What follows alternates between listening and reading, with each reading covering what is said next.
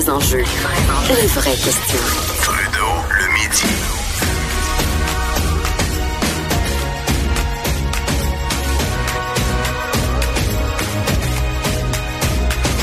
Cube Radio. Beaucoup d'actions sur la scène politique fédérale. Faudra s'y habituer parce qu'il y a élection dans euh, qu'on est rendu, je pense, à 279 jours avant l'élection du 21 octobre. Beaucoup de dossiers à parler. On va aller rejoindre Gérard Deltel, député conservateur de Louis-Saint-Laurent et euh, responsable des dossiers du Trésor euh, euh, dans le gouvernement fantôme euh, du Parti conservateur. Bon midi, Monsieur Deltel. Monsieur Trudeau, mes hommages. Les libéraux sont euh, au Québec, euh, je pense que ça débute aujourd'hui ou demain. Ils vont fourbir leurs armes avant euh, le début de la session parlementaire.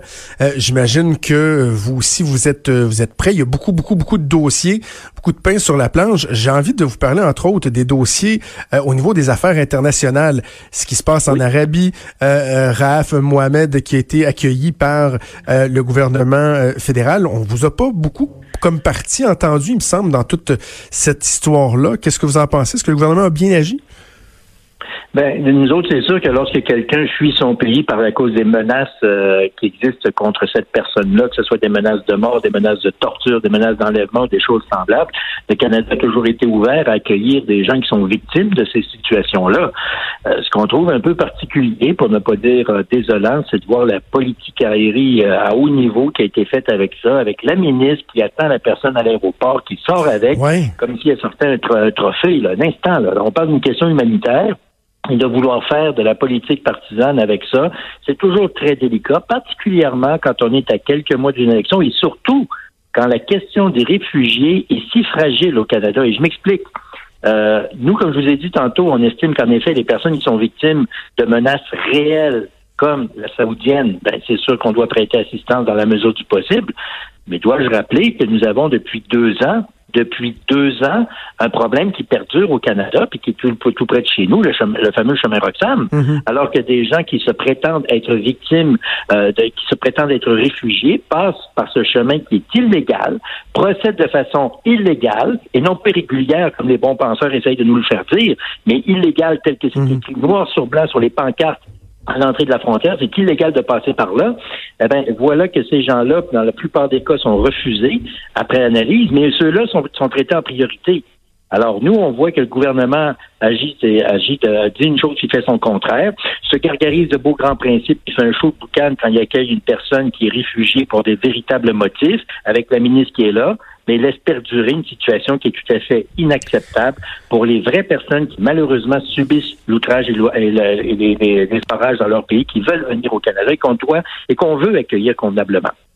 Sur la présence de la ministre à l'aéroport, moi aussi, mon premier réflexe a été de me dire, ouf, franchement, là, ça, laisse un goût douteux de voir qu'on veut faire de la, politique avec ça.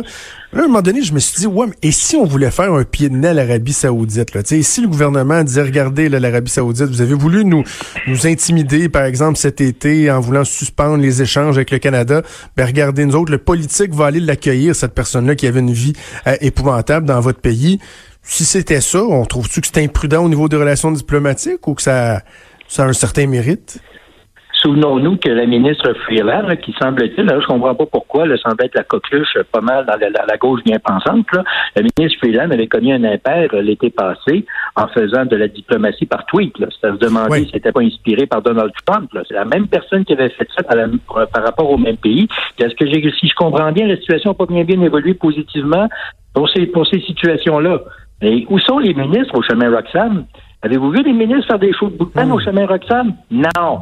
Ben, c'est ça la réalité de- de- du gouvernement de M. Trudeau. C'est qu'on fait un beau show de boucan à l'accueil, à la Toronto, à Pearson, puis à l'aéroport, puis papa, papa, regardez comme je suis bonne, je suis fine, je suis la meilleure sur la planète Terre, puis il n'y a personne meilleur que moi au monde.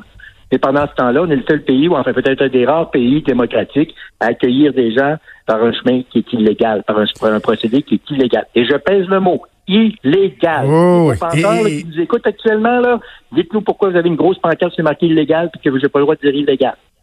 Il y a toute la question du, paradoxe dans la position de, de Justin Trudeau qui euh, accueille les bras ouverts, puis il n'y a pas personne qui va qui va dénoncer ça. C'est l'histoire de cette jeune femme-là.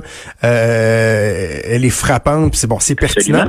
Mais en même temps, il y a tout l'aspect du multiculturalisme dégoulinant du, des, des, libéraux qui fait en sorte que on tolère tout, qu'il n'y a pas de, de, de schème de valeur, de, de base, euh, de, de notion d'interculturalisme. Là, les gens disent, ouais, mais là, attendez, là, vous voulez accueillir des gens qui fuient la persécution, mais en même temps, ceux qui prônent la persécution à l'intérieur de nos propres murs, vous faites Ah, ben ils ont bien le droit. C'est bizarre, là. C'est moi ce qui m'embête là-dedans, c'est que c'est les bons et les méchants. Évidemment, vous aurez compris que quel bassiste estime être les libéraux au gouvernement. Puis à chaque fois qu'on soulève des questions semblables, on se fait traiter de tous les noms, d'intolérants, voire de racistes. Il y a des propos très graves qui ont été tenus par des députés puis des ministres quand nous, on posait des questions tout à fait légitimes en Chambre. Mais le simple fait de soulever des questions, on se fait traiter de tous les noms. Pas juste en Chambre, soit dit en passant. Les bien penseurs de la gauche, là, dans les médias, nous font souvent la morale en disant qu'on est des ci, qu'on est des ça. Mais la réalité, c'est qu'on pose des questions qui sont tout à fait légitimes. Et nous, on persistera tout le temps à dire comment il se fait que ces pauvres gens qui, à travers le monde entier, rêvent de venir ici au Canada et qu'on veut accueillir convenablement, suivent les règles et qu'il y en a d'autres qui rentrent à pleine porte chez nous. On est quoi rendu à 40 000 personnes qui sont rentrées de façon illégale par le chemin Roxham et le gouvernement laisse perdurer la situation. Mais les ministres sont pas là pour faire des beaux selfies comme ils ont fait avec euh, cette pause saoudienne qui était correcte de, l'accueillir, mais pas nécessairement de faire un show de politique. C'est pas un show de boucan politique avec ça. Les relations avec la Chine, c'est quand même préoccupant, ça aussi. Là. Deux Canadiens qui ont été arrêtés, un autre Canadien condamné à mort dans un processus qui, selon les dires du premier ministre Trudeau, euh, était arbitraire. Et là, on sent qu'il y a vraiment là, un affrontement. La Chine qui, qui, qui, est très forte, qui est très pesante, qui ne lésine pas sur les moyens. Euh, le gouvernement, là, il doit se, se, se, se gouverner comment dans cette situation-là, selon les conservateurs? Ben nous, ça fait longtemps qu'on dit que le premier ministre doit prendre l'affaire par lui-même. Vous savez, il y a la diplomatie, il y a les diplomates, il y a les ambassadeurs, il y a les ministres, il y a les ministres seniors. Mais ultimement, quand une crise atteint ce niveau-là, puis ça date pas d'hier, ça date depuis quoi, un mois que, nous réclamons ça, on dit que c'est un, un, dossier que le premier ministre lui-même doit s'approprier. Et ce qu'il doit faire, c'est prendre le téléphone, appeler son homologue, puis avoir une conversation directe avec lui là-dessus. Il y a des moments où justement c'est le premier ministre qui doit intervenir, et nous on estime, c'est pas parce qu'aujourd'hui ça va pas bien. Là. Ça fait des semaines qu'on demande que le premier ministre prenne le téléphone. Malheureusement, M. Trudeau, avec tout le respect que j'ai pour lui, puis toute l'autorité que, lui confère son poste, malheureusement, il est très naïf quand vient le temps de parler de la Chine. D'abord, souvenons-nous qu'avant qu'il devienne premier ministre, il avait dit clairement qu'il était admiratif du système dictatorial de la Chine exactement les mots qu'il avait prononcés. Mm. Souvenons-nous aussi qu'il y a quoi, un an et demi, il a fait une visite officielle en Chine et puis il avait laissé courir le bruit comme quoi il revenait avec un accord de libre-échange avec la Chine. Et finalement, ça s'est pas passé pantoute. Il n'a pas été reçu avec, à notre point de vue, en tout cas, avec la dignité du haut rang du chef du gouvernement canadien. Mais quand vous, justement, vous avez cette attitude un peu, je dirais pas nonchalante, je vais être quand même respectueux, mais un peu naïf du premier ministre Trudeau face à la Chine, face à un partenaire aussi important que ça, il est clair que quand vous avez une grande crise diplomatique, ben, vous prenez pour un pays oui. Malheureusement, ce que, ce que l'on voit actuellement. Alors, là, vous avez quelque chose qui se passe au moment où on se parle. Vous avez l'ambassadeur canadien en Chine, M. McMillan, l'ancien ministre libéral du gouvernement de, Justin Trudeau, qui est en ville. Là, il va rencontrer les membres du cabinet du, du Conseil des ministres, ce qui en soit est une bonne chose. Mais dans une situation aussi grave que ça, nous estimons les conservateurs que notre ambassadeur, l'ambassadeur canadien en Chine, devrait témoigner devant le comité parlementaire des affaires étrangères. C'est une très bonne chose que l'ambassadeur rencontre le Conseil des ministres, le cabinet, très bien. Mais au-delà de ça, il doit rendre des comptes aux Canadiens. Et la meilleure façon de le faire, c'est le comité parlementaire. Nous, on demande ça et on souhaite que les libéraux soient d'accord avec ça. C'est tous les Canadiens qui vont gagner si par bonheur ils acceptent notre proposition. Monsieur Deltel, il y a euh, la firme Angus Reid qui a publié euh, hier un sondage fort intéressant sur la situation du transport euh, du pétrole au Canada. Dans le fond, ce que Angus Reid a voulu mesurer, c'est s'il y avait un sentiment pan-canadien d'urgence, si les Canadiens partageaient de façon généralisée le fait qu'il y a une crise. Là. Ce qui se passe dans l'Ouest, ça touche tout le monde, pas juste l'Alberta, la Saskatchewan. On se rend compte que toutes les provinces majoritairement reconnaissent qu'il y a une crise, que toutes les provinces majoritairement pensent que les deux dossiers de pipeline que sont celui de Trans Mountain et d'Énergie S devraient euh, pouvoir voir le jour. Il y a juste une province qui va à l'encontre de tout ce consensus-là, c'est le Québec. Comment vous l'expliquez? Ben, écoutez, d'abord, euh, moi, je reconnais aussi qu'il y a 66% des Québécois, puis dans un autre sondage qui a été mené il y a un mois à peu près, qui disent qu'ils préféraient acheter du pétrole canadien que du pétrole étranger, entre autres de l'Arabie saoudite. On sait qu'il n'y en a presque plus, mais il y en a quand même encore quelques gouttes de, pétrole d'Arabie saoudite qui viennent ici, puis beaucoup de pétrole américain, puis beaucoup de pétrole étranger. Moi, ça me rentrera jamais dans la tête. Le Canada est un pays producteur de pétrole. Comment ça se fait qu'on n'achète pas 100% de notre pétrole au Canada? Évidemment, avec les règles du marché et tout ça, mais bon, bon comment ça se fait qu'on a à peine 50 de notre pétrole qui est canadien? devrait être au-delà de 90% Alors, il y a des Québécois qui souhaitent ça en majorité. Est-ce que les gens du Québec sont bien, sont, sont bien à l'affût de ce qui se passe par rapport à la crise qui se vit en Alberta? Force est d'admettre que non. Cela dit, hmm. c'est pas parce que les gens n'ont pas cette sensibilité-là que l'enjeu n'en vaut pas la peine, bien au contraire. Puis là, je ne veux pas commencer à faire des, grandes théories. Est-ce qu'on accorde assez d'importance à la crise canadienne de l'Alberta? Non, mais entre, entre autres, qu'est-ce que vous dites au premier ministre Legault qui, lui, semble s'en balancer comme l'an 40 et trouver que c'est, de toute façon, c'est du pétrole sale? C'est vraiment pas du pétrole sale. L'énergie du pétrole n'est pas de l'énergie sale. Les 50 000 personnes qui travaillent dans le pétrochimique au Québec, c'est pas des gens qui travaillent dans une énergie sale.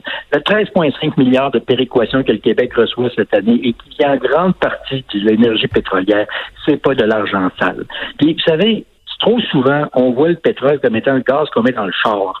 Mais c'est tellement plus que ça. Parlez-en aux travailleurs du, domaine du plastique au Québec, qui sont hmm. très nombreux. Parlez-en aux gens qui travaillent dans le monde du caoutchouc au Québec, qui sont très nombreux. Parlez-en aux entreprises qui font de la recherche et développement par rapport au pétrole. Comme j'ai de mon entreprise en mon comté Solutions CO2 qui depuis plus de 20 ans travaille justement, puis j'ai visité encore la semaine dernière, travaille justement à améliorer l'empreinte environnementale. C'est tous des gens qui travaillent là-dedans. Il y a 1600 personnes qui travaillent au Québec dans les dans les euh, stations de, euh, de changement, là, dans les dans les usines, pas dans les usines là, mais dans les raffineries, ouais, dans les raffineries. 1600 sur 50 000.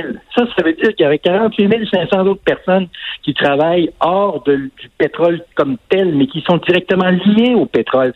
Alors, voyons plus large que ça et surtout ne propageons pas des préjugés qui sont malaisants, pour dire le moins. Alors, alors en, terminant, M. Deltel, dans les prochaines heures, le premier ministre Trudeau va s'asseoir avec François Legault. Il y aura une, rencontre entre les deux euh, à Sherbrooke.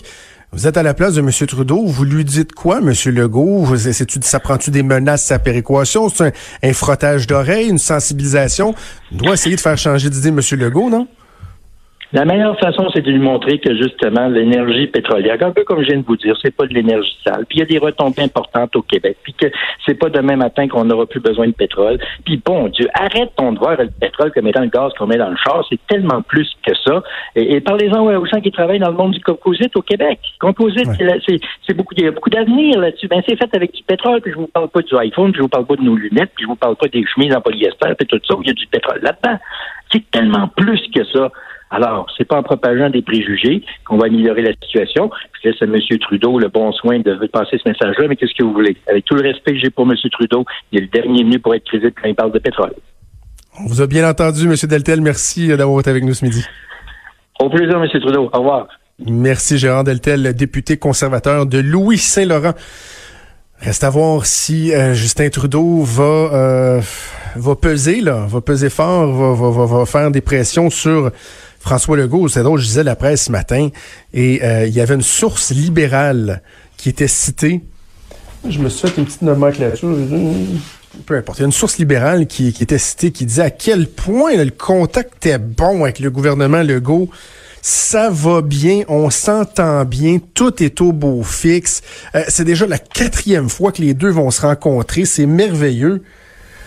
Je m'excuse, mais quand on fait le tour, là, euh, laïcité, euh, ils s'entendent pas. L'interdiction des signes religieux, Justin Trudeau est contre ça. Seuil d'immigration, Justin Trudeau veut rien savoir de la baisse, trouve c'est une mauvaise idée. Cannabis, le 21 ans, Justin Trudeau a dit que c'était ridicule qu'on allait pousser les gens euh, dans les mains du monde du crime organisé. Aide médicale à mourir, même chose. Le gouvernement fédéral qui est fermé à ce qu'on puisse euh, apporter des modifications, certains élargissements. Bref, des dossiers là problématiques là, sur le pétrole, bon, autre dossier. Il y en a beaucoup, beaucoup, beaucoup. On a l'impression que Justin Trudeau veut s'assurer de ne pas être en froid avec le populaire gouvernement Legault.